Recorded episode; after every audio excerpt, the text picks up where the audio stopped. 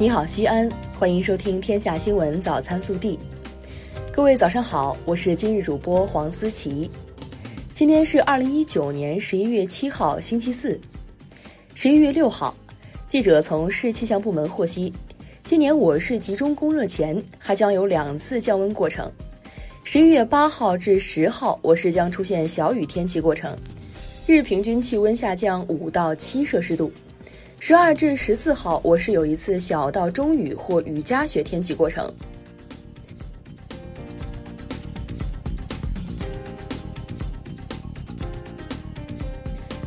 首先来看今日要闻。十一月六号，全市二零一九到二零二零年度高峰供气集中供热动员大会召开。记者了解到，全市二十五家集中供热企业已经做好准备。预计从八号起逐步开始预供热，力争十五号零时全部达到规定温度。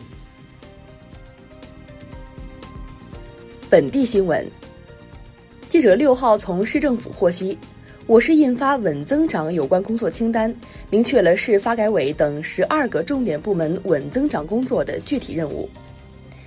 昨日，记者从省教育考试院获悉。二零二零年陕西高考网上报名，十一月十五号开始报考，可登录陕西省教育考试院门户网站完成网上报名程序。记者六号从市政府获悉，西安市重污染天气应急预案二零一九年修订稿印发，即日起实施，全力推进区域大气环境质量持续改善。昨日，途牛发布的九零后全球旅游消费报告显示。西安成为九零后喜爱的国内十大热门目的地之一。西安的交通该怎么建设？西安市自然资源和规划局面向全社会进行意见征集，您可以通过扫描二维码的方式发表自己的意见和建议，时间截止到本月底。记者六号从市公交总公司获悉。我市将于十一月八号起调整港务环线线路序号为港务环线一号线，同时新开港务环线二号线。近期，市住建局从一二三四五市民热线办、受理投诉电话及网络媒体等渠道收到大量关于西安木福生青年公寓有限公司、陕西隆德房地产营销策划有限公司、上海沃融网络科技有限公司西安分公司。西安佐罗房地产营销策划有限公司、陕西荣庭商业运营管理有限公司的投诉，该局对此发出风险提示，现将涉事企业列入不诚信租赁企业名单。十一月三号，摄影爱好者陕媒思创学院老师郝占奇在华山风景名胜区拍摄的时候，偶然拍到了一只动物，经过专家辨认，是国家二级重点保护动物猎羚。十一月四号晚，安康一家媒体报道了安康市汉滨区新城街道办在街头张贴的养犬通告里有二十处错误。报道后，汉滨区迅速组织核查处理，及时收回印制错误的通告，并对三名责任人给予责任追究。国内新闻，海关总署新闻发言人表示，二零一九年十一月五号。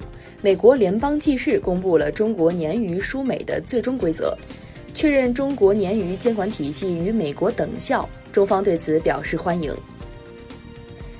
记者六号从中国国家文物局获悉，中法双方六号在北京签署合作文件，就开展巴黎圣母院火灾后修复合作及兵马俑保护研究合作达成一致。中国专家将赴现场参与巴黎圣母院修复工作。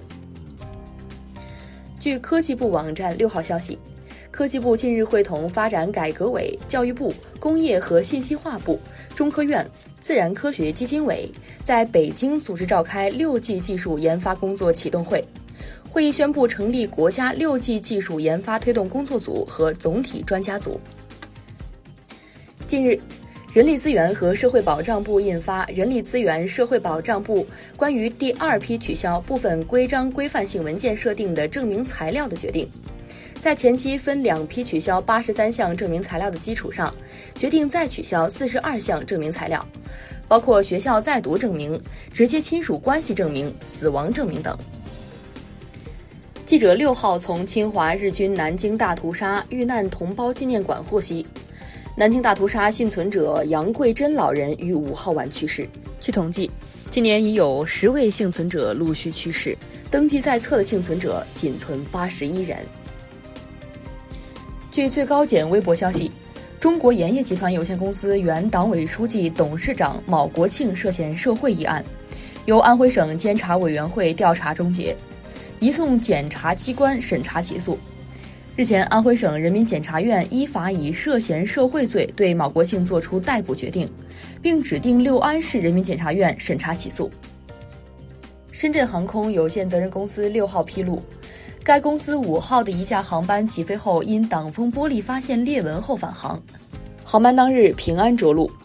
该航班的直飞飞机机型为波音 B 七三七 NG。针对第二十一届全国新概念作文大奖赛获奖作品《古董》一文涉嫌抄袭事件，萌芽杂志官方微博六号发布通报称，经查，该作品大量情节词句均与二零一八年发表作品《碎玉投珠》雷同。已构成抄袭。根据大赛相关规定，取消古董作者二等奖成绩，收回获奖证书。六号，滴滴顺风车在滴滴出行 APP 公布了最新产品方案，同时宣布将于十一月二十号起，陆续在哈尔滨、太原、石家庄、常州、沈阳、北京、南通七个城市上线试运营。暖新闻。近日，在江苏扬州，女儿过生日，消防员刘伟却因战备执勤无法回家。妻子和女儿从丹阳赶到扬中，刘伟却正在火场执行任务。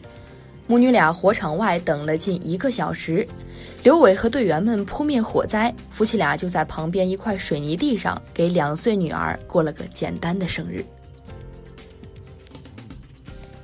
热调查。和恋人分手后，可能一时放不下对方，总想着既然当不了恋人，那就当普通朋友联系。但心理学家说，恋人分手后保持朋友关系可能弊多利少，至少刚分手时是这样。你觉得分手了还有必要联系对方吗？更多精彩内容，请持续锁定我们的官方微信。明天不见不散。